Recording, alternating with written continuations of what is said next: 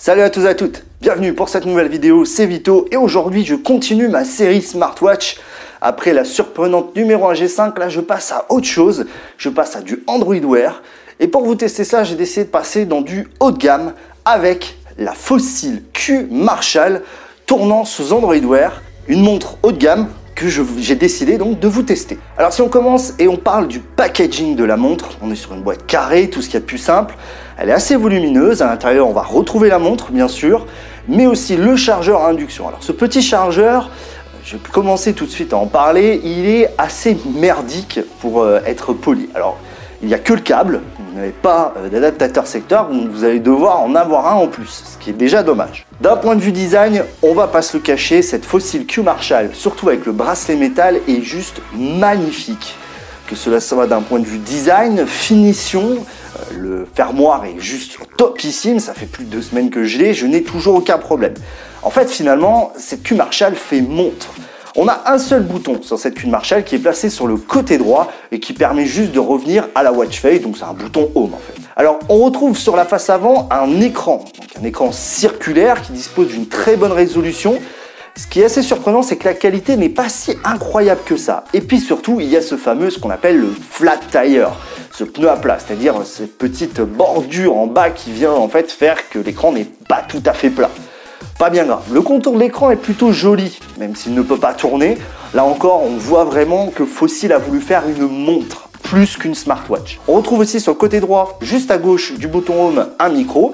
Et sur le côté gauche, on va retrouver le haut-parleur. Donc on va pouvoir euh, dire des OK Google, euh, écouter sa réponse, etc. Décrocher un, appel, ce qui est vraiment plutôt pas mal. Alors on retrouve toute la batterie de sensors habituelle, mais il y en a un qui manque et que je trouve bien dommage. Surtout que Fossil dans sa pub parle un petit peu de fitness, eh bien il n'y a pas de capteur de fréquence cardiaque. En dessous, on retrouve juste euh, une sorte de plaque hein, pour l'induction, hein, pour la recharge à induction. C'est bien dommage et c'est un petit manque, surtout au tarif où cette Fossil Q Marshall est proposée. C'est un peu dommage. D'un point de vue software, on est sur du Android Wear classique 1.5. J'attends avec impatience la 2.0. Donc que cela soit avec Android et iOS, il fonctionne très bien. Ma petite préférence forcément va avec Android, forcément, puisqu'il est beaucoup plus interactif.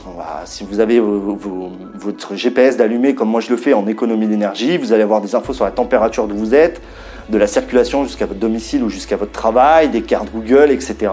Google Fit aussi.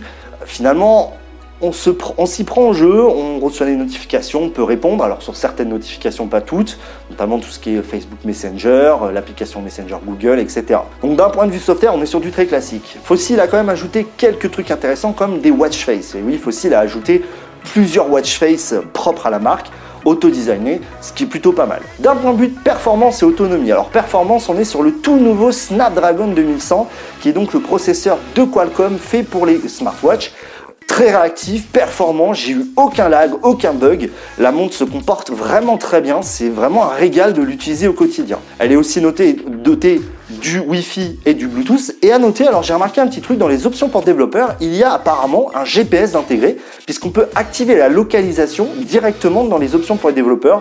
Alors j'ai testé, euh, c'est vrai qu'en effet elle se localise toute seule sans avoir besoin d'être connectée au smartphone. C'est assez surprenant mais ça existe dans les options pour développeurs. Comme pour toute smartwatch, l'autonomie est, on va dire, très décevante. Hein. Entre la Pebble, qui peut me tenir 5 à 6 jours, et bien celle-là, il faut la recharger tous les soirs. Or, c'est pas un drame, mais il faut y être conscient quand on achète une montre. Ma conclusion sur cette fossile Q Marshall. Alors, elle est quand même proposée à 300 euros ce qui n'est pas une petite somme, surtout pour ce qu'elle propose. Et oui, clairement, elle en propose moins qu'une Motorola Moto 360. Elle n'a pas de capteur fréquence cardiaque. Maintenant, elle dispose de tout ce qu'on a, de tout ce qu'on en a besoin pour une smartwatch c'est-à-dire de l'essentiel. Malheureusement, au niveau sport, elle est très limitée sans ce capteur de fréquence cardiaque, mais par contre, elle possède un très beau design. Et si vous êtes adepte des smartwatches comme moi, bah, finalement, elle passe complètement inaperçue. C'est une montre avant d'être une smartwatch, et je trouve que Fossil tape et cible un marché complètement différent des autres constructeurs de smartwatch. Pour cela, je peux vous la conseiller si vous voulez une belle montre, mais qui vous offre un peu plus donc une smartwatch. À 300 euros, cela reste quand même cher. Essayez de trouver des promotions. Même si elle est jolie, c'est dommage. Dernier mot sur les bracelets. Les bracelets sont complètement interchangeables grâce à un système très intelligent qui vous permet de la décrocher, de le défaire et de le remettre en une demi-seconde. C'est super pratique. Bravo Fossil sur ce point-là, ça commence à être là. C'est tout pour cette vidéo. C'était Vito. Tech Check les amis.